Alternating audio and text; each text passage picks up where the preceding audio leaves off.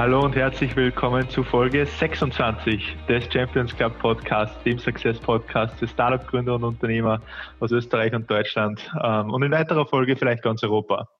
Ähm, haben wir heute äh, in, in, in Kilian bei uns, Kilian Kaminski. Jetzt habe ich auf den Zettel schauen müssen, dass ich den Nachnamen richtig ausspreche ähm, Co-Founder von, von Refurbed, ähm, Unternehmen, das gerade wahnsinnig durch die Decke geht. Äh, also 2017 gegründet, mittlerweile Team von, hast du gerade erzählt, nicht mehr 80, sondern schon mittlerweile fast 90 Leuten. Ähm, gerade vor kurzem ähm, ja, die letzte Funding-Runde Runde, äh, knapp 16 Millionen ähm, eingesackt. Also ähm, Wahnsinn, was ihr da in den letzten drei Jahren auf die Beine gestellt habt. Danke, dass du die Zeit für, für das Interview nimmst, Kilian. Vielleicht zum Start, äh, dass du mal kurz ein bisschen Kontext gibst. Warum habt ihr Refurbed gegründet? Was macht ihr da überhaupt? Äh, und ja, ein bisschen eine, eine Story rundherum äh, packst. Klar, gern. Ja, cool. Freut mich sehr dabei zu sein. Äh, heute, dass, dass wir auch mal teilnehmen dürfen am, am Podcast von dir. Äh, sehr spannend auf jeden Fall. Ähm, genau, also wir sind Refurbed. Äh, wir sind ein Online-Marktplatz für vollständige Elektronikgeräte. Das heißt, angefangen von Handys, Laptops, wir haben auch Küchengeräte, E-Bikes, Beamer zum Teil. Also eigentlich alles, was man elektronisch wieder aufbereiten kann, ähm, wird über unseren Marktplatz verkauft. Was dabei ganz wichtig ist im Endeffekt, wir, wir sind halt ein Marktplatz. Das heißt, wir selber bereiten diese Geräte nicht auf, sondern wir arbeiten dann mit äh, speziellen Partnern zusammen, die die Aufbereitung der Geräte für uns übernehmen, ähm, die Produkte in bis zu 40 Schritten überprüfen, damit am Ende des ganzen Prozesses die Geräte wirklich wieder wie neu aussehen, wie neu funktionieren. Also wir sagen halt immer, dass diese Produkte eigentlich wie neu sind, nur besser, weil man als Kunde spart man bis zu 40 Prozent. Man kriegt trotzdem mindestens eine Garantie und Produkte sind super nachhaltig, also gut für die Umwelt, weil die Geräte einfach wiederverwendet werden und dementsprechend länger leben und trotzdem perfekt funktionieren. Und zu der Frage jetzt, warum haben wir denn Refurb gegründet? Äh, wir, wir, wir, sind drei Gründer im Endeffekt, das ist der, der, der Jürgen, der Peter und ich. Äh, wir kommen aus verschiedensten Hintergründen. Also der Jürgen ist äh, unser CTO, für den gesamten technischen Developing-Bereich zuständig bei uns intern und äh, das, das Genie hinter der Plattform, die er gebildet hat, also die ganze Refer-Plattform, die ihr jetzt oder auch du siehst, äh, baut komplett auf seiner Idee auf. Wir haben da kein Shop-System hintergesetzt, sondern wirklich von Scratch das Ding aufgebaut, ähm, können es daher auch wie wir Lust und Laune haben, es anpassen. Äh, das ist natürlich ein großer Vorteil auch für die Skalierung für uns langfristig. Ähm, und das ist der der Jürgen, der zweite ist der Peter. Peter war vorher äh, Unternehmensberater bei McKinsey, also kommt quasi aus der Beratungsschiene, sehr strategisch orientiert, leitet darin daher bei uns intern auch das ganze Thema Strategie, Marketing, Analytics und Finance. Äh, dementsprechend auch das Investor-Thema. Die Funding-Runde war, war sein Hauptwerk sozusagen, was wir jetzt im Frühjahr abgeschlossen haben.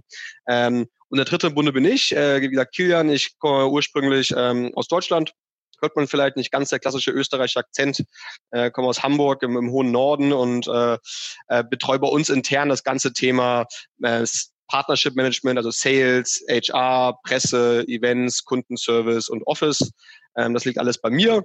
Ähm, und ich war vorher bei Amazon, also komme auch eher aus der Konzernschiene sozusagen, habe mal was ganz anderes gemacht, bevor die Selbstständigkeit kam. Und das war ehrlich gesagt auch der Hauptgrund, warum wir die Refurb gegründet haben. Also wir waren mhm. beide, vor allem jetzt Peter und ich, bei großen Konzernen, ähm, waren extrem erfolgreich, haben sehr viel Geld verdient äh, und natürlich irgendwie bei den Arbeitgebern gearbeitet, wo man zumindest in den Branchen immer sagt, boah, da will man irgendwann hin. Das ist the place to go. Ähm, und es war auch super spannend. Wir haben beide extrem viel gelernt. Aber für uns war immer so der Punkt, wofür machen wir das eigentlich? Also ähm, was ist der wirkliche Grund, warum man dahinter sitzt? Wo ist der Purpose? Was tut man, mhm. wem tut man einen Gefallen? Mhm. Das war mhm. ein hauptsächlicher Grund. Und man muss eigentlich gesagt ganz klar sagen, wie bei Amazon arbeitest du, dass da Jeff Bezos nochmal eine Billion mehr hatte und eine Milliarde. Ähm, ob das nun nicht hat oder nicht, das ist auch egal. Äh, bei McKinsey bist du dann irgendwie für die Shareholder Value zuständig. Wie kann man Kosten sparen? Ist auch nicht jetzt immer gerade so das, das äh, gesellschaftlich angesehenste Bereich, wo man tätig ist. Und äh, wir wollten halt irgendwas gerne, was was gründen, was einen Sinn hat. Und mit den Refurbish-Produkten haben wir halt das erreicht, indem wir ein Produkt gefunden haben, was nachhaltig ist und gleichzeitig günstig ist. Und ähm, Elektroschrott ist einer der größten Probleme auf der Welt, ist der schn am schnellsten wachsende ähm, Müll, das Müllthema auf der ganzen Welt. Also auch schlimmer als Plastik eigentlich, wenn man das sich von der vom mhm. Wachstumsthematik her anguckt. Und da können wir halt einen Beitrag zu leisten. Das, das einfach die Geräte, die mal produziert wurden, länger verwenden können und nicht alle anderthalb Jahre, alle zwei Jahre das Handy irgendwie austauschen, weil irgendwas nicht mehr daran funktioniert und wir sozusagen zu faul sind, das irgendwie wieder zu reparieren. Und da wollten wir einen Beitrag leisten. Das war der Sinn, warum wir die Firma gegründet haben. Und dann kam dazu noch neben diesem Nachhaltigkeitsgedanken, neben dem Sinn, Stiftung im Endeffekt für Nachhaltigkeit und für den sozialen Bereich, ähm, war dann für uns der letzte Punkt eigentlich noch, dass wir Unternehmen schaffen wollten, wo man gerne hingeht, wo man gerne arbeitet. Weil ich weiß nicht, wie das ähm, mit den meisten ist, jetzt auch vielleicht viele von, von deinen Hörern.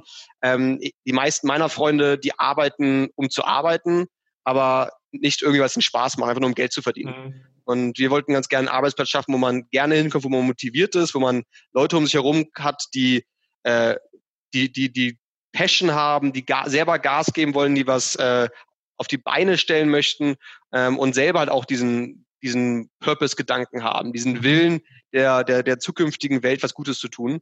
Und ja, und das haben wir, glaube ich, bisher ziemlich gut geschafft. Ich meine, wenn du da die genaueren Infos haben willst, musst du mal unsere Mitarbeiter fragen. Äh, da bin ich natürlich auch ein bisschen gebiased. Aber ich glaube, bisher sind alle echt sehr happy bei uns zu arbeiten. Und ich glaube, wir haben eine echt sehr, sehr, sehr, sehr coole Firmenkultur und sehr viel Spaß auch bei der Arbeit. Also die Zahlen sprechen auf alle Fälle für sich. Ähm, ich glaube, man baut nicht in drei Jahren mit Unternehmen mit 90 Mitarbeitern auf, wenn sie alle Scheiße finden. Ähm, von dem her, ja. äh, glaube ich, kann man das mit einem klaren Ja beantworten. Cool. Ähm, du hast schon eh schon ein, ganz äh, spannendes Thema angesprochen, worüber ich gerne mehr sprechen möchte, nämlich euer Businessmodell dahinter. Du hast schon angesprochen, ihr seid ein Marktplatz. Das heißt, die, das, das ja, neu aufbereitende Geräte äh, wird über Partner äh, gemacht. Vielleicht kannst du kurz ähm, ähm, beschreiben, äh, wie jetzt das Businessmodell äh, dahinter funktioniert. Ja, klar, genau. Also wir selber sind äh, wirklich ein Marktplatz, also vergleichbar mit, äh, mit dem Amazon-Marktplatz oder eBay. Das heißt, wir selber verkaufen kein Gerät selbst, wir reparieren auch kein Gerät selbst oder wir machen auch den Versand nicht, sondern wir arbeiten mit ausgewählten Partnern zusammen. Das heißt, äh, das ist wirklich jetzt im wahrsten Sinne des Wortes Handpicks. Also wir, wir suchen uns selber die besten Partner, die das Refurbishment in Europa machen, zusammen und arbeiten nur mit denen zusammen, wir haben selber Qualitätskriterien erstellt, um sicherzustellen, dass die Produkte halt wirklich so aussehen und funktionieren, wie sie sollen. Mhm. Ähm, es gibt nämlich leider keine offiziellen Regularien, was jetzt Refurbishment bedeutet. Also wie ein Produkt aufbereitet werden muss, welche Schritte es durchlaufen muss, wie es aussehen muss. Und da haben wir uns gedacht, hey, wenn Europa, wenn Österreich, Deutschland keine Regularien trifft, dann setzen wir einfach selber Regularien und machen Refurbed-Regularien. Und ähm, mit diesen Regularien und, und, Vorgaben suchen wir unsere Partner, um, da, um sie dann auf unsere Plattform anzubinden, dass sie über uns verkaufen können. Und unser Businessmodell daher, dahinterliegend ist im Endeffekt ganz einfach. Ähm, pro verkauften Produkt kriegen wir eine Verkaufsprovision. Das heißt, die Partner, die mit uns zusammenarbeiten, ähm, müssen nur was bezahlen, wenn wir ihnen auch einen Kunden gebracht haben. Das ist also eigentlich eine mhm. klassische Win-Win-Situation für beide Seiten ähm, und normalerweise auch das, das, das, das gängigste Marktplatzmodell für einen Marktplatzprovider. Ähm, das ist sozusagen unser Hauptbusiness, was wir, äh, mit dem wir gestartet sind, was wir hauptsächlich machen. Wir haben jetzt vor knapp, ein, knapp ein, fast ein Jahr ist es jetzt mittlerweile schon, dreiviertel Jahr, haben wir das Vermieten von Geräten gestartet auch. Das ist so ein kleines okay. Pilotprojekt, was wir gerade vor allem in Österreich machen.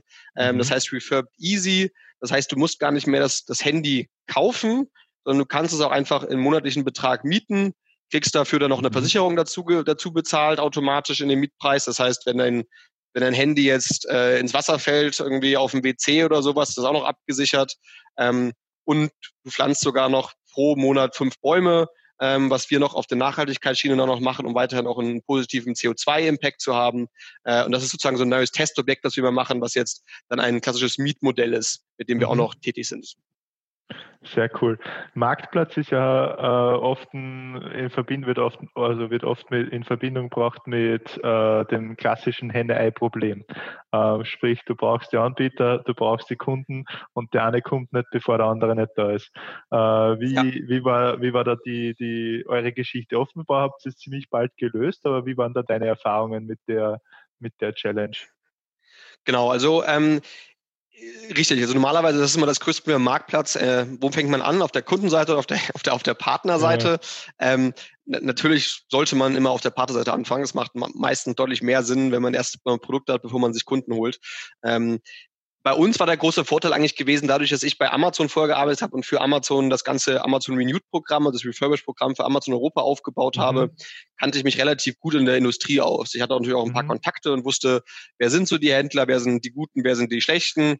Ähm, und dadurch konnten wir am Anfang relativ einfach Partner gewinnen, die uns die Chance gegeben haben, uns quasi Produkte zur Verfügung zu stellen, obwohl wir jetzt keine große Kundentraffic hatten. Mhm. Weil wie du richtig sagst, natürlich am Anfang hat man keinen Kunden und ähm, dementsprechend ist auch die Erwartungshaltung, die man setzen muss, eher gering. Und daher war es dann für uns ein, natürlich ein wichtiger Faktor, dass wir erstmal das Vorvertrauen bekommen haben von ein paar Partnern, die uns Produkte geliefert haben, um dadurch dann durch das Angebot, was wir hatten, erste Kunden zu akquirieren. Und dann ist es im Endeffekt eigentlich ein, ja, ein Flywheel, also ein klassisches mhm. Kreislaufprinzip. Umso mehr Kunden man gewinnt, umso eher kriegt man neue Partner dazu, umso mehr Partner und Angebot man hat, umso mehr Kunden kriegt man und dann ist es eigentlich ein mhm. Kreislauf, der ja, sich kontinuierlich dreht und kontinuierlich auch größer wird. Habt ihr da gezielt oder strategisch bestimmte Produktgruppen ausgewählt, worauf ihr euch als erstes äh, fokussiert und die anbieten wolltet? Oder? Genau, also wir haben, wir haben schon am Anfang ähm, vor allem auf, auf Smartphones und Notebooks geachtet, mhm. weil das so das klassische ähm, ja, das klassische IT-Produkt, technische Produkt ist, was, mhm. glaube ich, jeder Mensch sozusagen besitzt und da natürlich mhm. auch der, die einfachste Verbindung ist, für den Kunden mit uns in Kontakt zu treten. Also was wir allgemein auch sehen, ist oftmals so der erste Kauf des Kunden ist zum Beispiel ein Smartphone, ist zum Beispiel ein mhm. Notebook. Die merken halt, hey, das ist ja mega cool, das klappt ja wirklich, die sind ja echt günstiger, die sind nachhaltig und die funktionieren. Das ist ja, äh, stimmt ja echt alles und das ist jetzt nicht irgendwie so ein Bullshit, der da erzählt wird.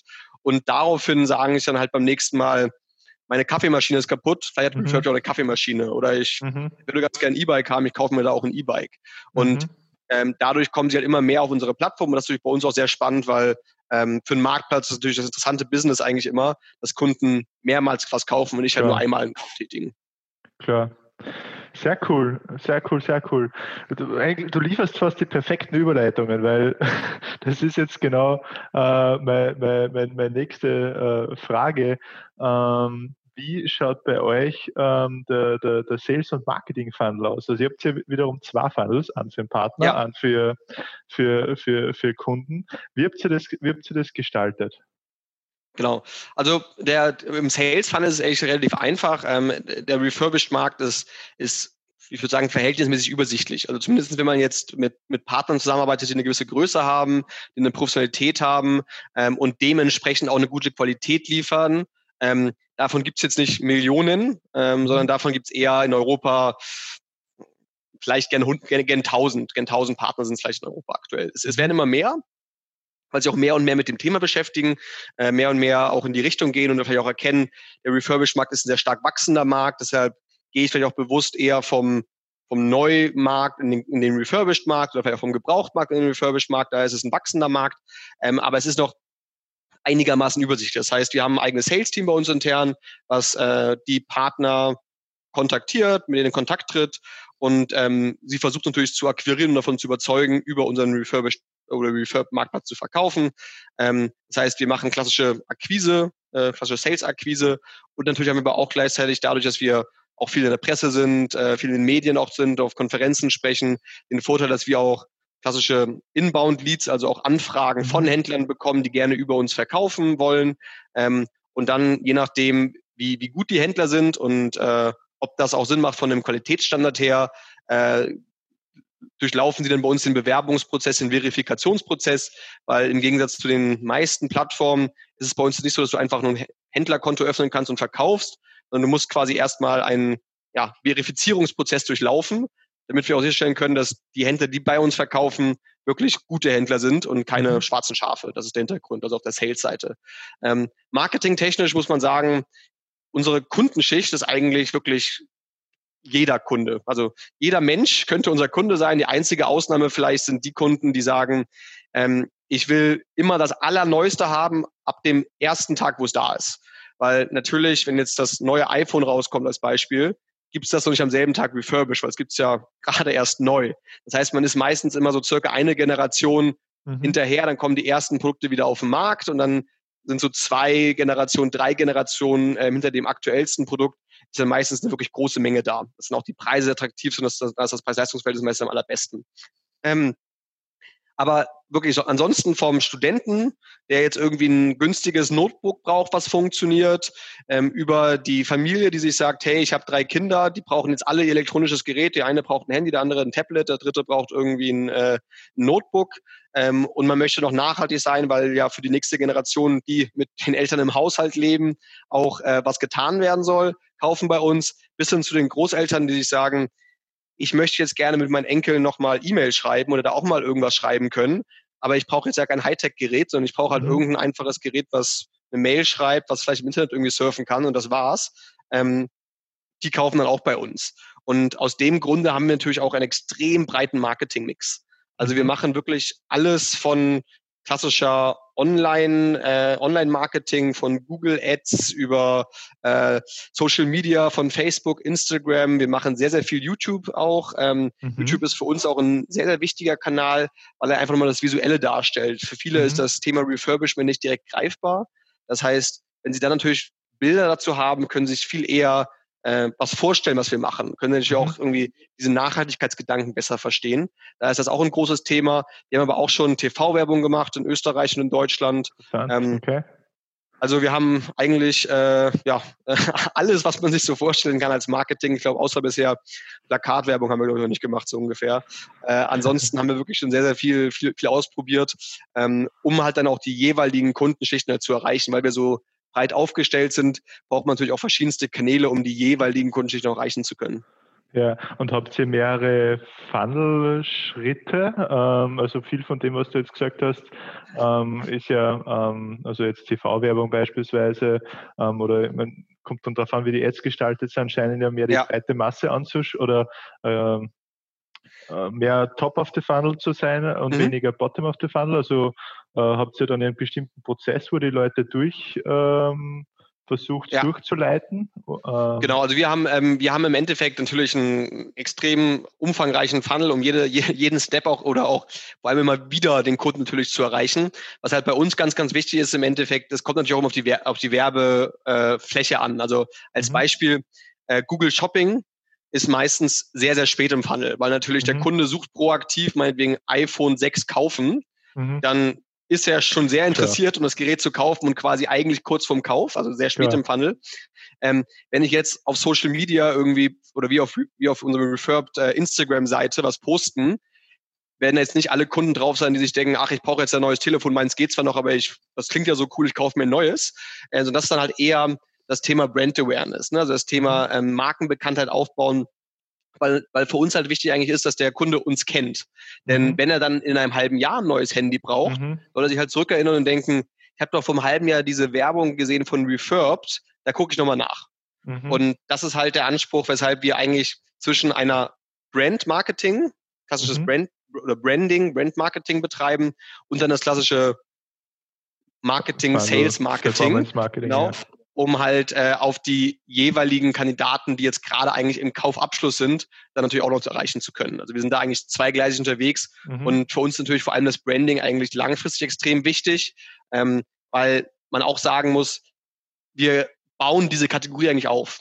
Also alle Leute kennen Neuware, alle Leute kennen Gebrauchtware, aber Refurbished Ware, diese Kategorie dazwischen, die kennt halt eigentlich nur ein ganz absolut, kleiner Teil. Ja, absolut. Und, und, und das ist auch unsere große Herausforderung, halt die groß zu machen. Mhm. Okay.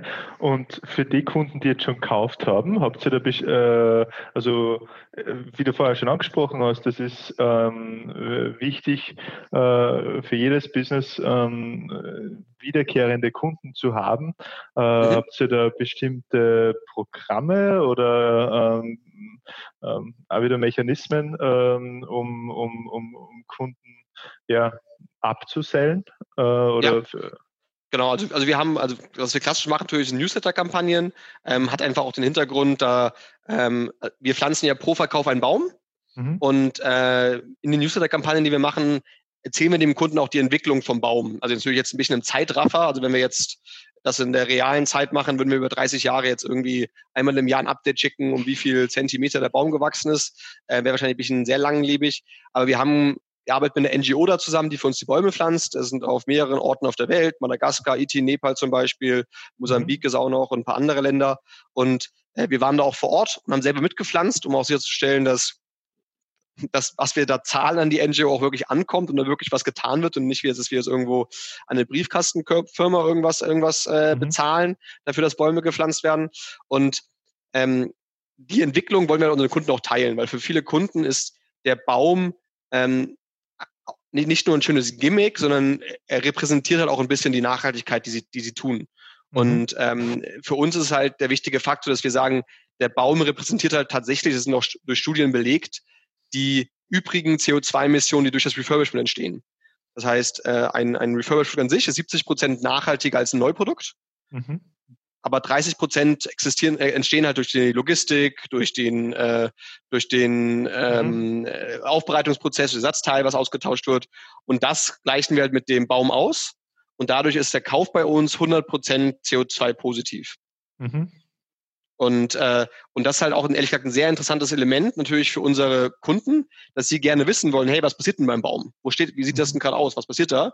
Und äh, diese Newsletter-Kampagne zum Beispiel, da informieren wir halt auch Kunden natürlich dann regelmäßig, ähm, gibt es neue Produkte, gibt es vielleicht vor allem neue Produktkategorien bei uns auch, weil ähm, wir haben jetzt zum Beispiel dann im Frühjahr haben wir E-Bikes bekommen, was natürlich vor allem jetzt vielleicht im Frühjahr, wo Kunden sagen, hey, ich will mehr draußen sein, ähm, äh, vielleicht jetzt auch mit Corona, ich will nicht unbedingt mit öffentlichen Verkehrsmitteln fahren, äh, ist natürlich auch interessant dann zu wissen, hey, es gibt vielleicht auch eine Alternative, nicht jetzt für zweieinhalbtausend, dreitausend, viertausend Euro ein E-Bike zu kaufen, sondern wenn man 40 Prozent weniger zahlt, ist man irgendwie noch bei anderthalbtausend. Das ist dann schon eine Geldersparnis, die mhm. durchaus Freude bereitet.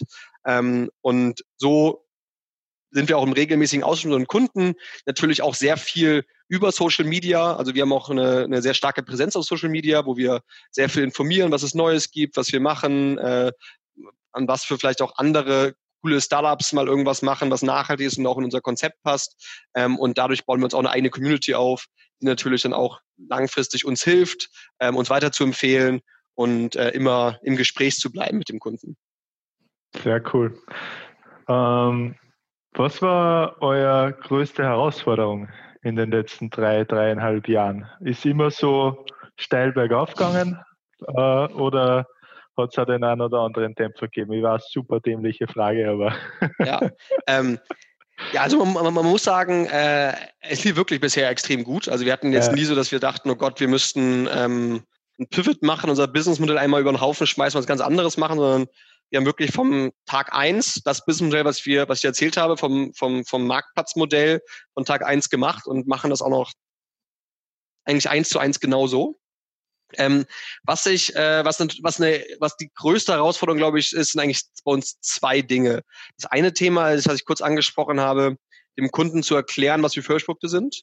Vor allem dem Kunden auch zu erklären, das, was wir verkaufen oder was über uns verkauft wird, hat nichts mit Gebrauch zu tun. Also mhm. mit, der, mit dem Wort gebraucht ist man so extrem negativ assoziiert. Mhm. Und deshalb nutzen wir auch nirgendwo das Wort gebraucht. Ähm, weil unsere Produkte waren zwar mal irgendwann gebraucht, aber in dem Refurbishment-Prozess, in diesen 40 Schritten, in der Überprüfung, in der Aufbereitung, in dem Austausch von Teilen nicht funktioniert hat, haben, hat es danach halt wirklich nichts mehr mit, Refurb mit Gebrauch zu tun, sondern ist eigentlich wirklich wie ein Neuprodukt. Es ist halt nur nicht original vom Band gelaufen vom Hersteller, sondern von einem Refurbisher. Ähm, und da dieses Vertrauen zu erreichen beim Kunden, mhm. dass er, dass er sich halt, also wir haben extrem viele Kunden, die auf unsere Plattform kommen, aber dann halt hinzubekommen, dass sie auf diesen Kaufen-Button drücken, das einfach mal mhm. auszuprobieren, mhm. einfach ähm, mal zu machen und sich überzeugen zu lassen, dass was wir versprechen wirklich stimmt. Weil, was ich auch nachvollziehen kann, wenn man natürlich mal von der externen Brille das betrachtet, wir sagen, ein Produkt kostet bis zu 40 Prozent weniger, es hat ein Jahr Garantie und es ist 100% nachhaltig. Wenn ich jetzt der Kunde bin, denke ich ja, okay, also warum kauft noch jemand Neuware? Also dann müsste das auch jeder kaufen, weil es hat ja, es hat ja nur positive Effekte, es gibt ja gar keinen Nachteil. Und ich glaube, die Natur des Menschen ist es, es gibt irgendwo einen Haken. Es muss immer einen Haken geben. Es kann nicht alles gut laufen, das gibt's gar, sowas gibt's nicht. Und die zu überzeugen, dass es das doch gibt, nämlich mit, mit unseren Produkten. Äh, das ist ehrlich gesagt der, der, der größte, eine der größten Herausforderungen gewesen. Und was wir zum Beispiel daher auch machen, ist, wir haben diese Testphase von 30 Tagen. Das heißt, mhm. ähm, bei uns kannst du ein Produkt kaufen, kannst es 30 Tage testen. Und wenn du nach 29 Tagen sagst, hey, es gefällt mir doch nicht, dann kannst du es zurückschicken, kostenfrei und kriegst das Geld zurück. Mhm. Ähm, das heißt, es gibt die 14-tägige rechtliche Widerrufspflicht, die haben wir verdoppelt und haben aber auch gesagt, es gibt keine Rücksendekosten. Ähm, ja. Und was wir festgestellt haben, ist dadurch trauen sich halt Kunden auf diesen Button zu klicken. Mhm. Wenn sie es dann bekommen, merken sie, hey, das stimmt ja wirklich. Und dann schicken sie eh nichts zurück. Ja. Und so haben wir dann quasi diese, dieses Problem zumindest reduziert. Aber es ist immer noch so, dass natürlich sehr viele Kunden misstrauisch sind. Und daher ist das auch immer noch eine der größten Herausforderungen für uns. Ja, verstehe. Ich muss ehrlich dazu, zugeben, ich habe auch so einen, einen, leichten Bias dahingehend. Ähm, ich müsste wahrscheinlich auch einfach mal ausprobieren. Äh, ja. äh, vielleicht kaufe ich mein neues iPhone. Ich überlege mir wirklich gerade ein neues iPhone zu kaufen. Vielleicht kaufe ja. ich das gleich. Das heißt, du kannst nur 100% garantieren, weil das, was mir ähm, ähm, beim, beim, beim Smartphone immer am meisten anzipft, ist mhm. äh, die Akkulaufzeit. Ähm, das ja. heißt, du kannst mir garantieren, dass die Akkulaufzeit bei einem refurbisheden Produkt ähm, genauso äh, lang ist wie bei einem neuen Produkt. Genau, also bei uns ist der Akku, der hat mindestens 80 Prozent Leistung. Ähm, okay. Die meisten Akkus bei uns haben eher über 90 Prozent. Ähm, der Grund, warum wir 80 Prozent gewählt haben, äh, ist ein ganz einfacher. Zum einen, technisch, vom technischen Aspekt her ist es so, dass der Akku in den ersten 10 Prozent, also von 100 auf 90, am schnellsten abnimmt. Danach wird es immer flacher bis zum Ende. Okay. Das heißt, du verlierst einmal relativ viel und danach geht's langsam immer, wird's immer weniger, immer oder immer ein bisschen mehr verbraucht, bis der Akku halt irgendwann nach einigen Jahren natürlich auch dann ziemlich mau ist. Ähm, und weil wir uns aber gesagt haben, hey, okay, wenn die ersten zehn Prozent so schnell verbraucht werden, ähm, macht es ja gar nicht so einen Unterschied, ob der Akku nur 90 Prozent hat oder 100 Prozent. Natürlich ist es ein Prozentwert, mhm. deshalb, wenn man jetzt 90 oder 100, dann kann das natürlich auch einen negativen Aspekt haben. Aber für uns war halt wichtig, der Akku ist halt das mit Abstand unnachhaltigste und, und schlimmste Teil des ganzen Gerätes. Mhm. Ähm, ich meine, wie, vielleicht, vielleicht weißt du das auch, hast jemand informiert, aber äh, die Geräte oder werden aus Lithium und Kobalt gemacht. Das werden von Kinderarbeit in, im Kongo und in, äh, in Peru auf den, auf den, in den Minen wird, wird das ab, also sozusagen gewonnen von Kinderarbeit und äh, ein Akku, der noch 90 Prozent hat, austauschen zu müssen, damit er 100 hat, macht halt eigentlich unsere ganze, unser ganzes Verkaufsargument würde es unglaubwürdig machen, dass wir sagen, wir wollen nachhaltig mhm. sein. Ja, und, ähm, und wir haben halt festgestellt, dass die Kunden, die äh, das Handy bekommen, merken halt keinen Unterschied. Okay. Und aus dem Grunde haben wir diese Regelung gewährt mit dem 80 Prozent, was bei uns aber meistens 90 Prozent ist. Ähm, aber wie gesagt, wenn man als Kunde dann sagt, warum auch immer, äh, mit meinen 92 Prozent reicht mir das nicht nach äh, 20 Tagen, sondern das, das hält jetzt nur 20 Stunden, nicht 21 Stunden als Beispiel, dann äh, hat der Kunde natürlich ein Recht, das auch genauso wieder in der Testphase zurückzuschicken und zu sagen, ja. ich brauche es doch nicht. Sehr cool. Ja, vielleicht kaufe ich über euch. Sehr gut. Kaufe. Ähm, reden wir über was anderes. Sprechen wir über äh, Unternehmertum an sich. Ähm, ja. Wie ist deine Einschätzung Glaubst du, Unternehmertum ist für jedermann? Kann das jeder lernen oder ist das was, wo man eine gewisse DNA irgendwo in sich haben muss? Oh, das ist schon eine, also schon eine schwierige Frage, äh, die, die genau zu beantworten. Also ich glaube, ähm, man muss schon ein Typ dafür sein. Also ich glaube, dass wenn man jetzt äh, ein Mensch ist, der super Sicherheitsbedürfnis hat, äh, immer abgesichert sein möchte, äh, ungerne stressvoll lebt, äh, sondern irgendwie eher seine Ruhe hat. Ähm, diesen Personen würde ich auf jeden Fall eher ein normales Arbeitsverhältnis empfehlen, weil ähm, ja, als Gründer hat man meistens Stress. Es gibt immer irgendwelche Herausforderungen, irgendwelche Probleme. Man hat eine extrem hohe Verantwortung. Am Anfang dann zwar vielleicht nur für sich, aber dann irgendwann für alle Mitarbeiter, mhm. äh, eventuell für externe Investoren, die Geld investieren, die natürlich auch irgendwas Erfolge sehen möchten. Ähm, und das bedeutet meistens lange Arbeitszeiten, viel oder große Kompromissbereitschaft äh, und natürlich einfach ein sehr großes Stresslevel. Und ich glaube, da muss man auch gewillt sein, diesen Schritt zu gehen, um, mhm. ähm, um auch durch, wie du richtig sagst, eigentlich durch mal durch Tiefen auch durchzukommen. Weil das alles super läuft, ist halt wirklich eher unwahrscheinlich. Nicht? Also das äh, gibt, glaube ich, die wenigsten Beispiele, die sagen, von der Firmengründung bis zum äh, Börsengang oder Verkauf oder nach 30 Jahren, dass jetzt Jeff Bezos sagt, das war immer ein, Zuckerschlecken, äh, war gar kein Problem gewesen, wird, glaube ich, keiner sagen. Ähm, und da muss man halt auch dann den Biss haben, den Glauben haben, äh, sich da durchzubeißen und da auch mal diese schlimmen Phasen zu überstehen. Und ich glaube nicht, dass das jedermanns Sache ist und diese Hartnäckigkeit zu haben, kann, glaube ich, auch für Leute ja fast schon zu viel sein und dass sie dadurch vielleicht dann einfach aufgeben. Und aufgeben mhm. ist, ist, glaube ich, etwas, was äh, ein Gründer nicht unter seinen Eigenschaften haben sollte, wenn, er, wenn er eine Firma erfolgreich machen will. Was hat die bewogen äh, oder was hat die inspiriert, genau nicht so ein sicheres, ähm, ähm, ja, ich nenne es jetzt einfach mal 0815 Leben äh, leben zu wollen? Ähm, ja, ich habe ich habe jetzt kein 0815 Leben vorgelebt, äh, bei Amazon hat man auch viel gearbeitet und viel getan, aber es war zumindest ein, ja, ein sicherer Arbeitsplatz, gutes Geld, äh, Verantwortung war da, aber jetzt auch nicht für eine ganze Firma oder für 90 Personen. Ähm, äh, war auch nett, hat auch Spaß gemacht, aber äh, ja, es fehlte mir ehrlich gesagt auch die, die Freiheit, etwas voranzutreiben, etwas selber entwickeln zu können, nicht nur in diesen eine, überspitzt gesagt, im Hamsterrad irgendwie sein, sein kleines Rädchen zu drehen in diesem riesen Gewerk, sondern eigentlich auch selber entscheiden zu können, hey, wir machen jetzt das oder wir, wie gesagt, wir, wir launchen jetzt ein neues, komplett neues Businessmodell, wo wir Geräte vermieten.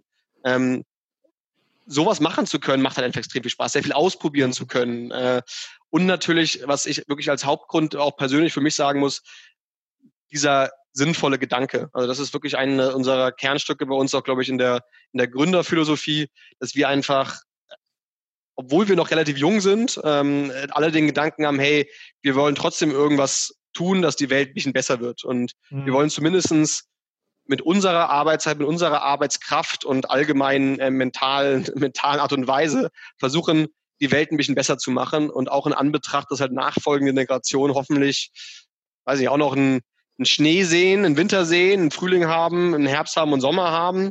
Ähm, und äh, ja, dass nicht irgendwie meine Heimatstadt Hamburg überflutet ist äh, in, in zehn Jahren, weil da die Eiskappen komplett geschmolzen sind, weil in Amerika da irgendein Präsident sagt, es gibt kein Climate Change. Ähm, und da wollen wir halt zumindest unseren, äh, unseren Beitrag leisten. Und bei uns ist halt es wirklich so, mit jedem Produkt, das wir mehr verkaufen, leisten wir unseren Beitrag. Weil mit jedem mhm. Produkt, das wir verkaufen, gibt es weniger Elektroschrott, gibt es weniger CO2-Emissionen, werden weniger Rohstoffe verbraucht und und das motiviert natürlich jeden von uns intern auch eigentlich im Büro, äh, seine Arbeit zu machen, weil im Endeffekt hängt jeder Job, der bei uns intern ist, daran, dass am Ende Produkte mehr verkauft werden. Klar. Und das ist, glaube ich, die, ja, die Hauptmotivation auch für mich gewesen, kein 0815 Leben zu führen, wie du gesagt hast, äh, sondern selber was, ähm, ja, selber was zu gestalten, wo ich mit gutem Gewissen schlafen kann, wo ich irgendwie auch stolz sein kann, wenn ich da mit meiner Familie oder mit Freunden drüber rede. Ähm, und dass es dann Refurb geworden ist, also so als jetzt dann das, das Modell, die Idee, die, die, die Firma, die es dann am Ende geworden ist. Ähm, natürlich das hat auch mit vielen Zufällen zu tun, aber dass es irgendwie so in die Richtung gehen sollte, ähm, ja, das, das habe ich mir auf jeden Fall in den Kopf gesetzt. Sehr cool. Wann habt ihr gewusst, dass ihr, dass ihr bereit seid zu skalieren? Ähm, wir haben gerade vorher eingangs, bevor wir gestartet sind, kurz darüber gesprochen, so vor ein, anderthalb Jahren, wenn wir uns, äh, wie wir uns gesehen haben, äh, war es so 16, 17, 18 Leute, jetzt hat es äh, knapp 90. Ähm, war das ein natürlicher Prozess, dieser Wachstum, also dieses Wachstum? Ähm, oder war das irgendwann, wo ihr gewusst habt, okay, also ähm, dieser klassische Hockeystick, äh, ja. was länger mal da hingegangen ist und irgendwann ist, ist marschiert. Ähm, mhm. Wie war der, der Prozess für euch? Ja, also personell habt ihr auf jeden Fall Hockeystick. vom, vom, vom Wachstum der Firma her äh, muss man sagen, wir sind eigentlich ähm, wirklich jeden Monat gewachsen. Ähm, also jeden Monat auf Monat auf Monat auf Monat. Äh, haben uns meistens im Jahr dann irgendwie immer verfünffacht, so ungefähr mhm. ähm, äh, von Jahr auf Jahr. Ähm, also äh, wir, wir haben halt wirklich, wir, wir haben eine sehr große Testmentalität in unserer Firma. Das heißt, wir probieren extrem viel aus. Ähm, wir haben eigentlich immer Tests auf unserer Website laufen. Meistens sogar mehrere parallel, also sehr viel AB-Testing, um halt immer zu gucken, hey, ist das vielleicht noch ein bisschen besser, kommt das noch ein bisschen besser an, steigt dadurch die Conversion Rate, äh, haben wir mehr Traffic dadurch, was auch immer dann äh, die Hintergründe sind. Und so haben wir auch gestartet. Wir haben wir haben wirklich die Firma gegründet im Februar 2017, ein Monat später haben wir das erste Produkt verkauft. Mit einer ganz simplen Baukasten, Marktplatz, Website, ganz schirch, wirklich hässlich. Ähm, aber es war unser erster Test, um mal was zu verkaufen. Haben die Kunden angerufen, gefragt, hey, also wir Gründer sozusagen selber die Kunden angerufen gefragt, hey, was hat euch gefallen, was hat euch nicht gefallen, was braucht ihr noch? Und haben es kontinuierlich verbessert. Ähm, und daher sind wir dann auch immer weiter gewachsen. Ähm, natürlich am Anfang erstmal im kleinen Kreise, im Sinne von wirklich nur wir Gründer. Dann hatten wir irgendwann mal die ersten, äh, ersten Teilzeitmitarbeiter, so Studenten, die uns unterstützt haben neben dem Studium. Ähm, und dann eigentlich erst nach knapp fast einem Jahr haben wir wirklich angefangen, Mitarbeiter langsam einzustellen, nacheinander. Äh, und Jetzt würde ich sagen, also den, den, den größten Mitarbeiterwachstum hatten wir dann gehabt letzten Herbst. Da haben wir, ähm, ja, sind wir circa um 40, 50 Personen gewachsen, weil wir unseren Kundenservice sehr stark ausgebaut haben. Ähm, vor allem mit Studenten, äh, also Studenten, die uns mhm. unterstützen im Kundenservice. Äh, da haben wir sehr viel ausgebaut. Und dann, ehrlich gesagt, jetzt im, im Frühjahr dieses Jahr, also eigentlich während Corona, ein bisschen äh, kontra der, der, der, der glaube ich, der restlichen Wirtschaft, ähm, haben wir sehr, sehr viele Mitarbeiter eingestellt. Also ich glaube, seit Corona-Start wahrscheinlich so 20, 25 Personen, ähm, weil wir, weil einfach auch sehr viele gute Kräfte frei werden gerade. Und das ist halt mhm. eigentlich sozusagen jetzt so ein bisschen, ich meine, das ist schlimm für die für die, die, die Mitarbeiter, die ihren Job verlieren, natürlich auch schlimm für die Firmen, die die Mitarbeiter aufgeben müssen aufgrund der Tatsache, dass, dass Corona den so einen großen Einbruch in das Geschäft hat. Ähm, aber natürlich für uns äh, gut, gute Mitarbeiter zu finden, aber gleichzeitig auch denen einen Job geben zu können, dass sie nicht in die Arbeitslosigkeit fallen, ähm, weil wir natürlich auch sehr gute Talente haben. Und äh, da wollen wir jetzt auch vor allem für den europäischen Wachstum uns eigentlich wirklich mit extrem guter Expertise aufstellen, mhm. dass, wir de, dass wir jetzt diesen nächsten Schritt aus dem Deutschland-Österreich-Fokus wirklich auf die europäische Expansion setzen können. Mhm. Das heißt, das ist der nächste Schritt bei euch, äh, äh, Ausland ähm, und Internationalisierung. Genau, ja. ja, das, also wir haben Deutschland und äh, schon Italien und Polen äh, sind mhm. wir schon aktiv ähm, als ersten zwei, zwei Märkte, um das mal zu testen, wie so die Expansion mhm. funktioniert, wie alles so klappt. Ähm, und werden das jetzt auf weitere Länder noch ausrollen äh, in den nächsten Monaten. Genau. Siehst du, ein Ding, was ich vorher gar nicht gefragt habe, verschickt die Produkte ihr oder verschickt es ähm, der Refurbisher? Sprich, habt ihr ein Logistikproblem ja. äh, in der Internationalisierung oder nicht? Also wir verschicken nicht selber, sondern das machen unsere Partner. Alles klar. Ähm, da aber die meisten unserer Partner quasi innerhalb ganz Europas auch ähm, Verträge haben mit den Dienstleistern mhm. äh, und solange wir jetzt keine Küchengeräte verschicken, also ich, im mhm. Sinne von einer Waschmaschine oder einem Kühlschrank, äh, was Speditionsware ist, aber die ganzen kleineren Geräte wie Handys, äh, Tablets, ähm, Laptops etc. sind auch wirklich ziemlich einfach zu verschicken und wir haben auch einige ja. Partner von uns, die nutzen DHL Express das heißt, unser Gerät kommt Next Day an, Next Day mhm. Delivery. Äh, also es ist eigentlich, sind wir da, stehen wir dann nicht mal Amazon hinterher, sondern liefern wirklich auch am nächsten Tag das, die Produkte aus. Sehr cool. Es sind gute Voraussetzungen, äh, weil ich habe jetzt gedacht, okay, wenn es äh, äh, Logistik selbst äh, machen müsst, dann Internationalisierung, äh, habt ihr äh, eine Baustelle mehr, die es ausbauen ja. müsst. So, so ist es. Gott sei Dank nicht. So ist es für uns relativ einfach. Ja, sehr cool. Ähm, cool.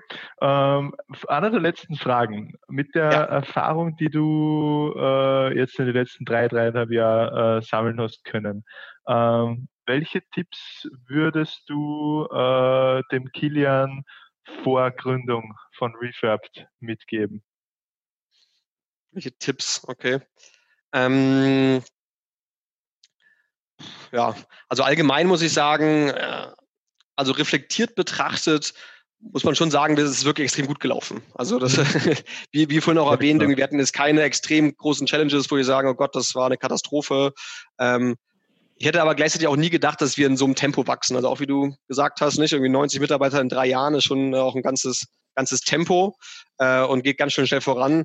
Ähm, ich glaube, wichtig ist halt wirklich einen, einen, einen guten Mix zu haben zwischen Risikobereitschaft und Sicherheitsbewusstsein. Klingt sehr divers, weil es ist eigentlich die kompletten Gegensätze, Risikobereitschaft und Sicherheitsbewusstsein. Ähm, ich glaube aber, dass dass das gar nicht unbedingt die eine Person braucht, aber ich glaube, dass es schon durchaus sinnvoll ist, wenn sowas zum Beispiel auch im, im Gründerteam existiert. Mhm. Also äh, bei uns im Gründerteam sind wir extrem verschiedene Persönlichkeiten. Ähm, wir haben wirklich komplett unterschiedliche Charakterzüge und dadurch ergänzen wir uns extrem gut. Das heißt, äh, zum einen helfen wir dabei, andere mal äh, wieder irgendwie auf den Boden der Tatsachen zu holen, äh, gleichzeitig aber auch irgendwie vielleicht an die Hand zu nehmen und sagen, komm, wir gehen jetzt mal das Risiko, wir versuchen das einfach mal. Und wenn es mhm. halt nicht klappt, dann haben wir daraus was gelernt. Nicht? Also das ist sozusagen einfach nur diese, diese Bereitschaft, auch mal aus verschiedenen Blickwinkeln Dinge zu betrachten und daran zu arbeiten.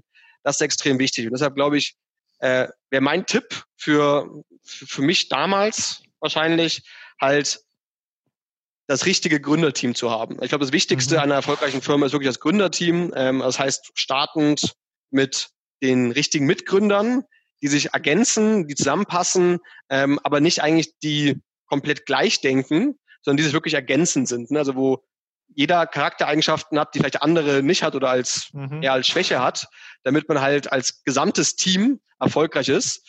Und nachdem man nun dann meinetwegen das perfekte Gründerteam gefunden hat, ist, glaube ich, die allergrößte Herausforderung wirklich, die richtigen Mitarbeiter zu heiren. Mhm. Weil am Ende, am Ende des Tages, dass jedes erfolgreiche Unternehmen hängt davon ab, wie gut die Mitarbeiter sind. Weil wenn ich jetzt betrachte, was ich noch am Tagesgeschäft mache, ähm, ist das natürlich wahrscheinlich ein Prozent, kleiner Prozentwert von dem, was ich vor drei Jahren gemacht habe, wo ich Kundenservice, Händlerakquise, äh, was auch immer alles noch gemacht habe, parallel, äh, im, im Einklang quasi. Ähm, und jetzt haben wir dafür eigene Teams, die sich Haussicherung kümmern. Und dafür braucht man halt die besten Leute, die motiviertesten Leute uh, und natürlich auch die, die mit der größten Motivation, die, die Vision, die wir haben, mitzutragen.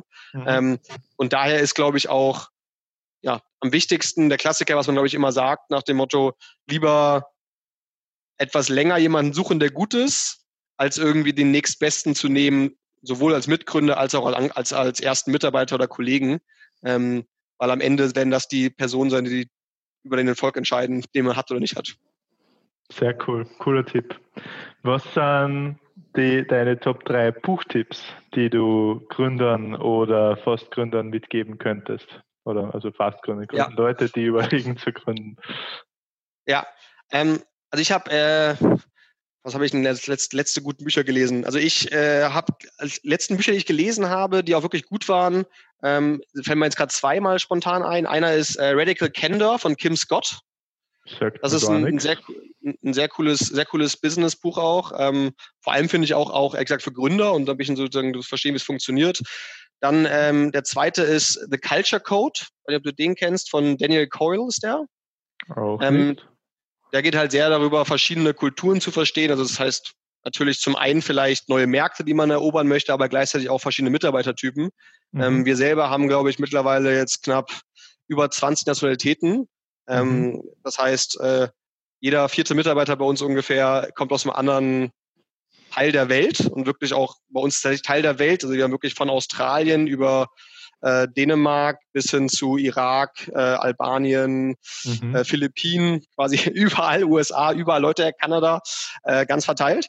Ähm, also auch super spannendes, spannendes Produkt, vor allem im, oder Buch, spannendes Buch, vor allem wenn man jetzt ähm, ja auch nicht nur einen lokalen Markt vielleicht betrachtet, sondern halt ein bisschen über Landesgrenzen hinweg betrachtet.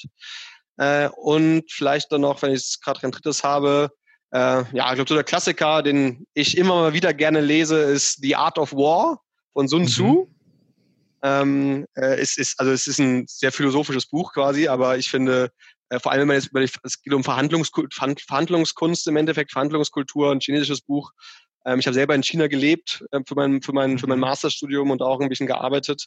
Äh, ich finde es einfach faszinierend, dass so ein Buch von vor tausenden Jahren geschrieben wurde und immer noch wirklich eine Menge Punkte da drin hält, die man heutzutage in der Businesswelt noch genau nutzen kann. Aber auch, glaube ich, ein, ein, spannendes, einfaches, schnell, vor allem auch schnelles Buch zu lesen, das man gerne mal lesen kann. Sehr cool. Radical Candor, The Culture Code, The Art of War. Genau, das Sehr sind die drei. Cool. Perfekt. Kilian, ist ein großes Dankeschön äh, an, an, der Stelle für, für deine Zeit und da die ähm, ja, wertvollen Tipps und spannenden Insights ähm, hinter Refurbed.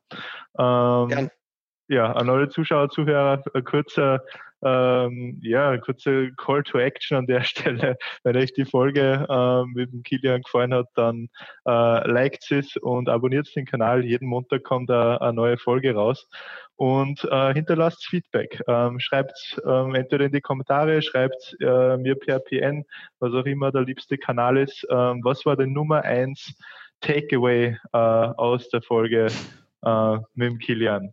Ähm, was der sympathische Hamburger Akzent äh, oder äh, dass der Horstl doch äh, sein iPhone äh, über Refurb kaufen sollte. Äh, hoffentlich der Akzent. hoffentlich der Akzent, genau. cool. Ja, vielen Dank dir ähm, für die Teilnahme. Ja, letzte äh, überraschende Frage kommt jetzt trotzdem noch auf dich Klar, zugeschossen. Gern. Kilian, was ist deine Definition eines wahren Champions?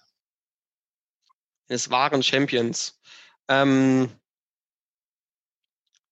ich glaube, also, ah, ne, also aus dem Bauch heraus hätte ich einfach gesagt, mit sich selbst im Rein zu sein.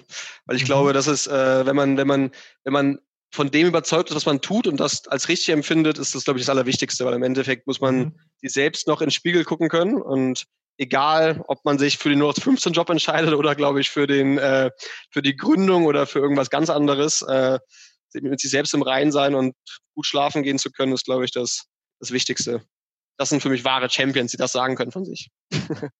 Genial. Hat, haben wir, glaube ich, noch nicht gehabt, äh, kann ich aber 100% anschließen. Sehr gut, habe ich was Neues gesagt Folge 26. Sehr gut. Kilian, danke nochmal, äh, hat Spaß gemacht und ähm, ja, dann alles, alles, alles Gute für, für das weitere Wachstum und die, die Internationalisierung. Ja, hoffentlich bis bald. Vielen Dank dir. Ja, bis bald. Schönen Abend. Mach's gut. Ciao. Ciao.